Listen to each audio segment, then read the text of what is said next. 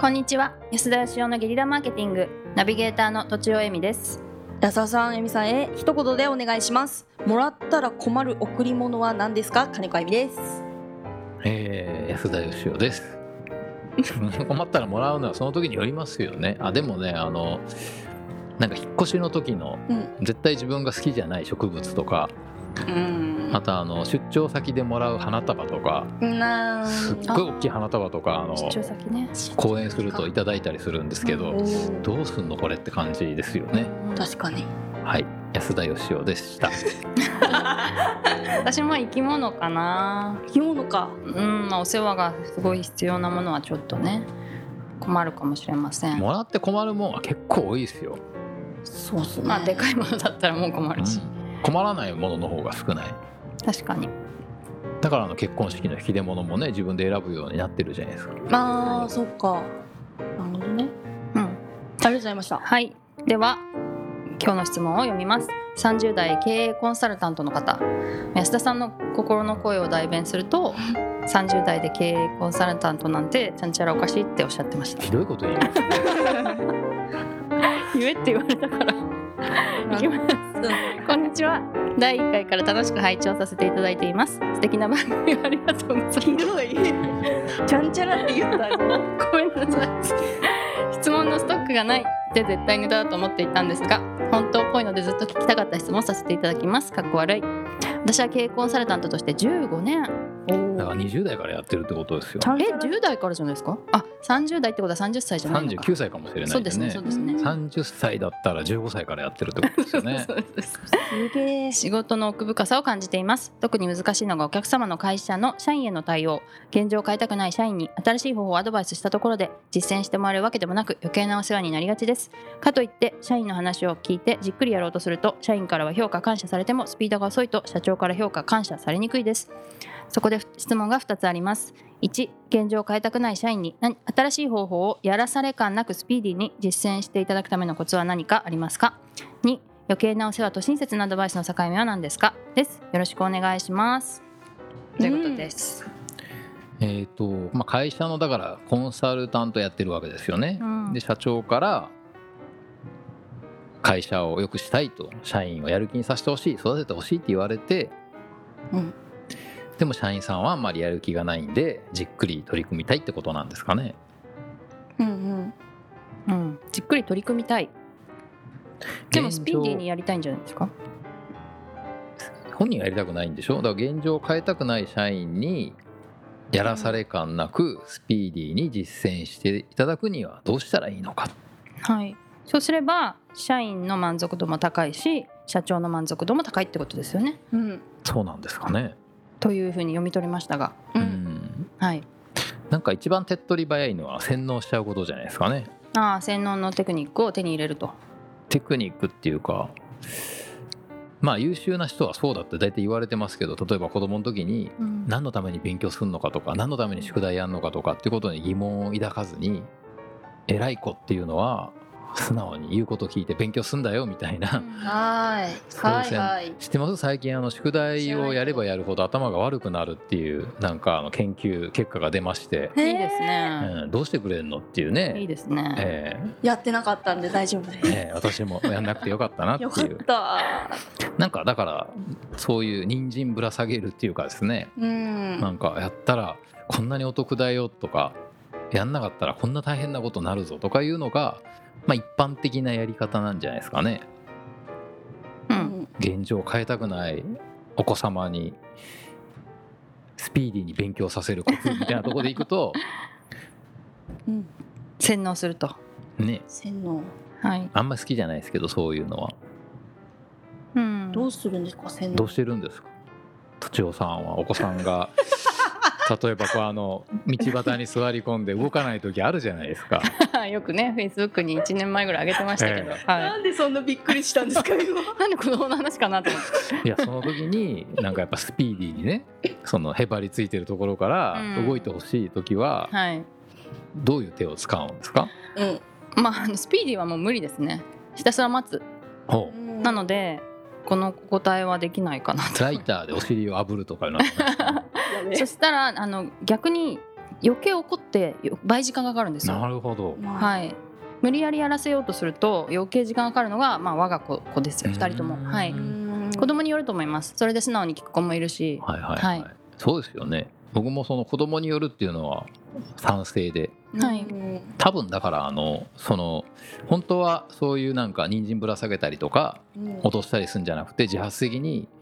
あやろうとやってみようと思うのが一番いいわけじゃないですかはい内発的動機と言われてるねうん、うんでもそれって多分人によって違うんですよね何がきっかけでやろうと思うかっていう大事にしてるものが違いますもんね違いますからねはいだからやっぱそれをやろうと思ったら一人一人に向き合うっていうことが大事でうんあのだからその社員さんをお客様の社員っていう風に一括りにしちゃうのは良くないんじゃないかって気がしますねうんそういう見方どうかなっていう、一人ずつできる営業になるための方法を教えてくださいみたいなのに近いと思うんですよねなそるほれどって何を誰に対してどう販売してるのかで全然違うんで、同じ会社の同じ商品売っててもその販売する人とか販売する相手によって売り方って変わるじゃないですかうんうんだから一人一人にやっぱりこう自発的にその人がやりたくなるようなこうきっかけになるなんかそういうものを探してあげるってことなんじゃないですかね。そうするとまあ時間はかかるじゃないですかはいそうすそうすると社長をスピードが遅くてもいいように洗脳した方が早いかもしれないですよねほなるほどスピードがまず遅社い、長を洗脳する スピードが遅いのはこんなにメリットがあるんだみたいなううんうんことを確か説に明すると万事うまくいきそうな気が今ちょっとしたんですけどあの3匹の子豚の話と一緒ですよね。とりあえずあの言ってすぐに動くけど自分では全く考えない、うん単に目の前の報酬で動くだけの社員になっちゃいますよねとう。んで最終的には自分の頭で考えて自分で自発的にやりたいと思ってやってくれる社員の集団ができたらそれが一番最速じゃないですかみたいなそうですよねなん三匹の子豚何いやレンガの話変な話なるほどなるうんでもねなんかあのそんなのはいいから